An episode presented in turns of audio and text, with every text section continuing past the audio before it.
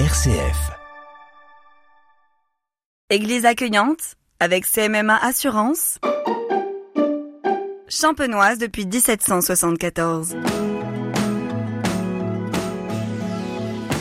Bonjour, aujourd'hui je vous propose de venir à Sonpuy. Sonpuy, c'est un ancien chef-lieu de canton. On a près de nous Philippe Jacquemin, bonjour. Bonjour Gérald. Guide conférencier et griteur aussi de temps en temps. Griteur sur Sonpuy, parce que c'est mon village d'attache, euh, donc forcément euh, j'accueille les gens, je leur fais visiter euh, tout le village. Alors aujourd'hui, on va visiter, nous, l'église et ses pourtours. Alors nous sommes dehors, devant l'église, et première chose qu'on voit quand on vient voir l'église de Sonpuy. Alors la première chose que l'on voit, c'est une église très massive. Elle a été prévue pour accueillir 1000 personnes. Donc on peut déjà supposer que fin du Moyen Âge, le village était extrêmement important pour avoir une église aussi spacieuse. La deuxième partie la plus importante de cette église est euh, la chapelle de la Vierge qui est du XIIIe siècle. On a encore euh, tout son décor typique, motifs floraux, frises, euh, voilà, et on voit très bien que les pierres extrêmement anciennes, une structure complètement différente du reste de l'église. Et quand on est devant la porte, finalement, il y a plusieurs portes évidemment, hein. il, y a, trois portes, une porte nord toute petite, euh, très peu décorée, euh, qui était la porte traditionnelle pour euh, la rentrée des morts avant la célébration. Vous avez donc la porte ouest qui est plutôt un grand portail pas décoré du tout, qui est plutôt du XVIIIe siècle, qui a été fait en, en, 1743, dont la porte a été offerte par un ancien maire de son puits. Et puis vous avez la porte sud, extrêmement décorée, qui date du XVIe, avec tout son cortège de bestiaires et de motifs floraux, avec en son sommet euh, une euh, statue de l'archange Saint-Michel qui a été détruite volontairement, comme plusieurs motifs euh, de bestiaires, en 1793 euh, par les révolutionnaires locaux, qui étaient très actifs. Hein. Il y avait des révolutionnaires à son puits. Et oui, oui, beaucoup de révolutionnaires qui s'opposaient euh, à Antoine Royer-Collard, donc le, le, père de Pierre-Paul Royer-Collard et de Antoine Athanase Royer-Collard, le médecin premier aliéniste qui a eu comme élève Charcot et puis qui a donné toute la psychiatrie qui a suivi derrière. Et donc euh, Antoine Royer-Collard, il, il, faisait la justice, il collectait les impôts sous l'Ancien Régime, donc un personnage extrêmement important. Et on a eu une personne euh, très jeune, à 17 ans, qui s'est marié, vous voyez, avec une femme qui en avait euh, 23, donc à l'époque c'était très très très mal vu. Et en plus, il était athée, il s'opposait à Royer-Collard. Il a même déposé une croix le jour où Robespierre a décrété le retour au culte de l'être suprême. Vous voyez, donc on a vraiment des révolutionnaires. Et Royer-Collard est venu s'abriter à son puits durant la Révolution française, qui a déclenché en fait la colère des, des révolutionnaires locaux, quoi. Pas de l'ensemble des habitants, on est bien d'accord, mais de quelques-uns bien agités, quoi. Royer Collard a quand même laissé un, peu de sa fortune euh, à la paroisse et, à la commune. Ah complètement. En fait, la famille Royer Collard possédait les trois quarts du village. Ils avaient, euh, pour l'époque, fin de l'ancien régime, 190 hectares de terres labourables ce qui est énorme hein, pour l'époque, et euh, beaucoup de bois de, de propriété de Savard, etc. Et donc il a laissé une partie de sa fortune à la mairie et l'autre à la fabrique pour l'entretien de l'église euh, du village. Et il est enterré où? Alors, Antoine Royer-Collard, il est enterré dans l'église de son puits, comme euh, son père, Étienne Royer-Collard. Euh, voilà, toute la famille Royer-Collard est là. Les deux enfants, évidemment, il y en a un qui est à Châteauvieux, donc Pierre-Paul Royer-Collard, et puis euh, le médecin, il est enterré au Père-Lachaise. Donc c'est une visite à faire aussi, Père-Lachaise? Ah, évidemment, évidemment, le Père-Lachaise, c'est la mémoire quasiment des, des Français du allez, 19e jusqu'au 20e siècle. On trace toute l'histoire de France. On revient à l'histoire de son puits et, et de son église surtout. La chapelle de la Vierge, à l'origine, en fait, c'était la chapelle du château de son puits. En fait, est sur une ancienne mode castellaire. On peut le voir. Il y a des douves tout autour de, de l'église. Là, en fait, l'ancien presbytère est à côté des douves. On voit encore les reliefs. Euh, et quand les eaux sont hautes à son puits, tout le secteur est inondé. Euh, le premier problème qu'on a eu, c'est surtout euh, durant la guerre de Cent Ans, le duc de Lancaster s'est amusé, on va dire, cyniquement, euh, quand il faisait le trajet Chalon 3 ou 3 Chalon, faisait des colonnades et rasait tous les villages qu'il y avait sur le secteur. Donc on a eu toutes les églises de Sonpuy, Imbeauville, Le Mex, Bréban, Sonsois. On voit qu'il y a eu, on a des textes qui montrent très clairement qu'il y a eu des destructions volontaires et surtout les églises. Donc le process est assez clair. Hein. Les soldats ils massacraient une grande partie des gens, ils les égorgeaient, etc. Je vous passe les détails. Et en même temps ils prenaient les réserves de sel et ils salaient les cultures. Donc quand vous salez une culture, vous avez trois ans sans récolte en gros. Donc vous voyez une bonne ambiance quoi. Et l'église a été euh, et le château a été complètement rasé. De là est revenue euh, une architecture nouvelle pour l'église. On est passé au gothique flamboyant. Et donc on a une grande partie de l'église, tous les transepts, une partie du chœur euh, qui est en gothique flamboyant. Le reste, qui est plus sur la porte ouest, on est sur une construction finalisée, vraiment finalisée, comme je vous disais tout à l'heure, au partir du XVIIIe siècle. On a en fait une tranche d'histoire de toute l'évolution de la structure et des bâtiments et de l'église de son puits depuis le XIIIe jusqu'au XVIIIe siècle. On va rentrer? Yes. Philippe, voilà, nous sommes à l'intérieur, nous sommes devant l'hôtel et même le maître hôtel derrière. Donc le maître-autel, euh, il date du XVIIIe siècle. On ne sait pas exactement d'où il vient. Il vient d'une abbaye, c'est certain. Ça, on en a les textes. Mais ce qui est extrêmement intéressant, c'est qu'on a donc euh, les deux frères apôtres, hein, donc Saint Pierre d'un côté, Saint André de l'autre. On est dans l'église Saint André de son puits, et on a en fait deux colonnettes euh, torsadées qui supportent en fait le Christ sur la croix rayonnant. Hein. Donc voilà, on est bien dans cette époque-là. Là-dessus, aucun souci. On voit que la partie de l'abside, là où se trouve en fait le maître a été refait, finalisé en 1743. Avec les vitraux de la même époque? Non, pas du tout. Il n'y a plus aucun vitraux euh, ancien. On est tous, absolument tous les vitraux datent de 91 à 96. On est vraiment dans cette période-là.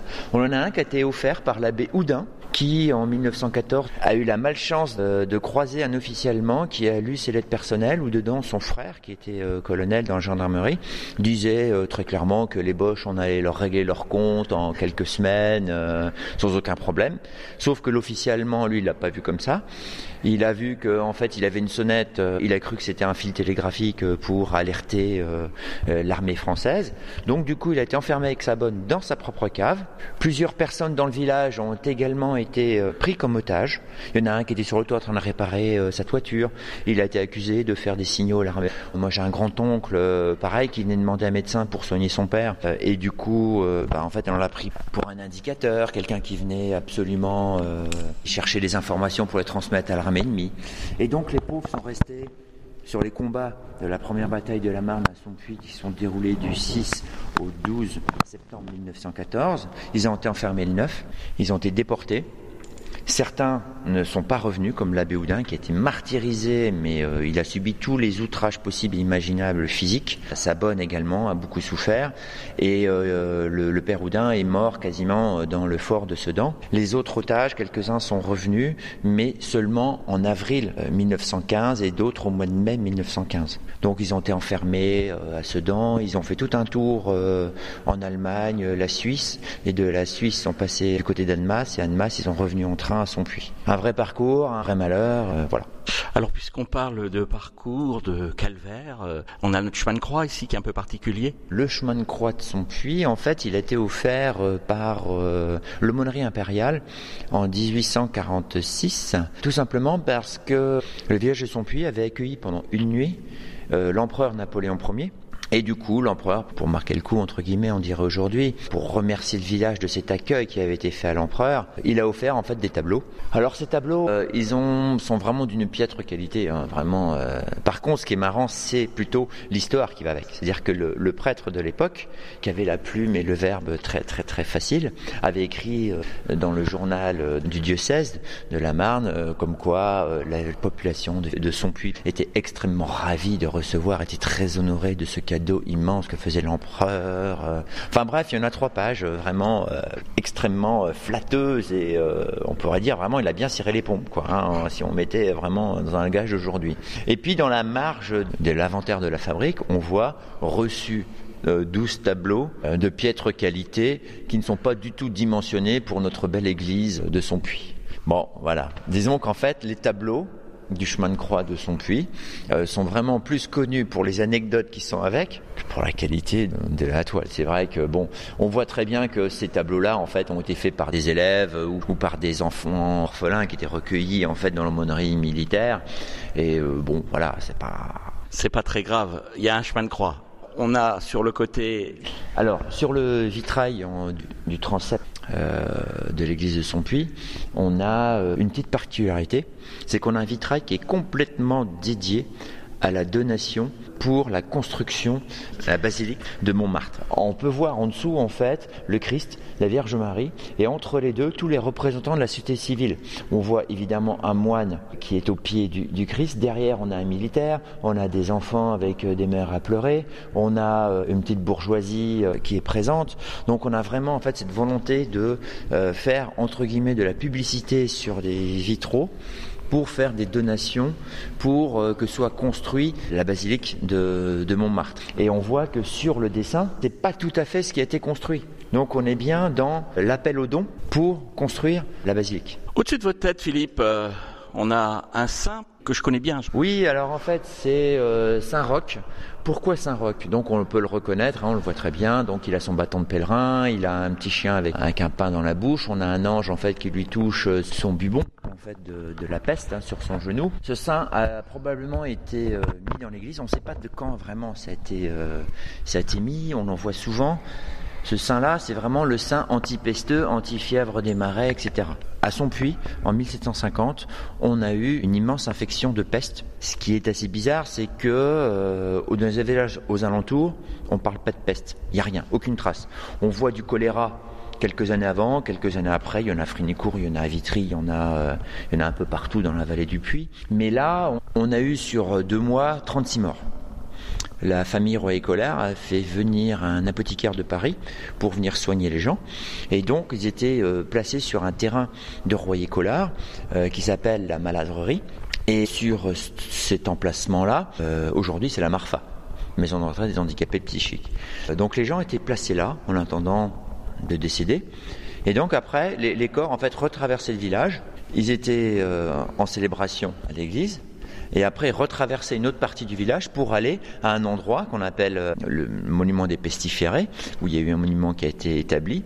Et donc on avait à l'époque en fait euh, placé en carré les 40 corps, puisqu'il y en a eu 36 officiels, mais il y en a eu 4 de plus, on ne sait pas si déclaré en peste, pas en peste, euh, oui, ça, reste un peu en suspens.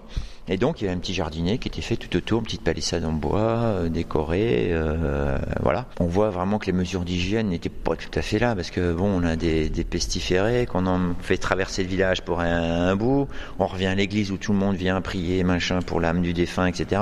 Après on retraverse le village pour aller les enterrer à l'autre bout. Bon, c'est l'époque. C'est l'époque. Philippe, euh, ben voilà, on a fait le tour, on est entré, et quand on fait le tour dans le cimetière, dans le cimetière, on a aussi quelques tombes plus ou moins célèbres on va dire, dont on peut parler. Je pourrais dire que, tiens, j'ai un collègue journaliste qui est enterré devant la porte de l'église. Oui, alors euh, c'est plus qu'un collègue ici, c'est vraiment quelqu'un qu'on aimait bien, qui a fait une grande partie de sa vie. C'est euh, Georges Lefebvre, dit Géo Lefebvre. Géo Lefebvre, en fait, euh, pour ceux qui ne connaissent pas, vous avez beaucoup d'événements sportifs qui sans lui n'aurait jamais existé. Le premier, c'est qu'il est co-créateur du Tour de France. Il a co-créé les 24 heures du Mans. Il a créé le premier meeting aérien à Bethny euh, au début du siècle dernier. Il a fait des courses en traîneau avec le tsar de Russie. Il a fait, euh, enfin disons qu'il a fait pléthore, pléthore, pléthore d'événements sportifs. C'était un, fou de sport. Il a créé le journal L'équipe. Euh, donc vous voyez, pour ceux qui aiment le sport, Géo Lefebvre est incontournable. Et ça tombe avant la nouvelle équipe sportive euh, du, Tour de France, venaient chaque année, quand ils étaient dans le secteur, même à 100 km, les officiels venaient se déplacer pour déposer une gerbe sur la tombe de Géo Lefebvre. Aujourd'hui, la nouvelle équipe euh, n'en a que faire. C'est bien dommage. Philippe Jacquemin, merci de toutes ces informations. Si on veut visiter, qu'est-ce qu'on doit faire? Alors le mieux, c'est d'appeler euh, l'Office du tourisme de Vitry-le-François, donc qui fait partie de la structure Lac du Der en Champagne. Voilà, et puis là, vous aurez les hôtesses euh, qui vous donneront le contact, euh, qui vous trouveront une date pour venir visiter cette église, le chemin de croix et l'ensemble du village. Philippe Jacquemin, merci. Je rappelle que vous êtes guide conférencier dans le pays Vitria et égriteur pour son puits. Voilà, tout à fait. Merci bien Gérald. Église accueillante avec CMMA Assurance. Champenoise depuis 1774.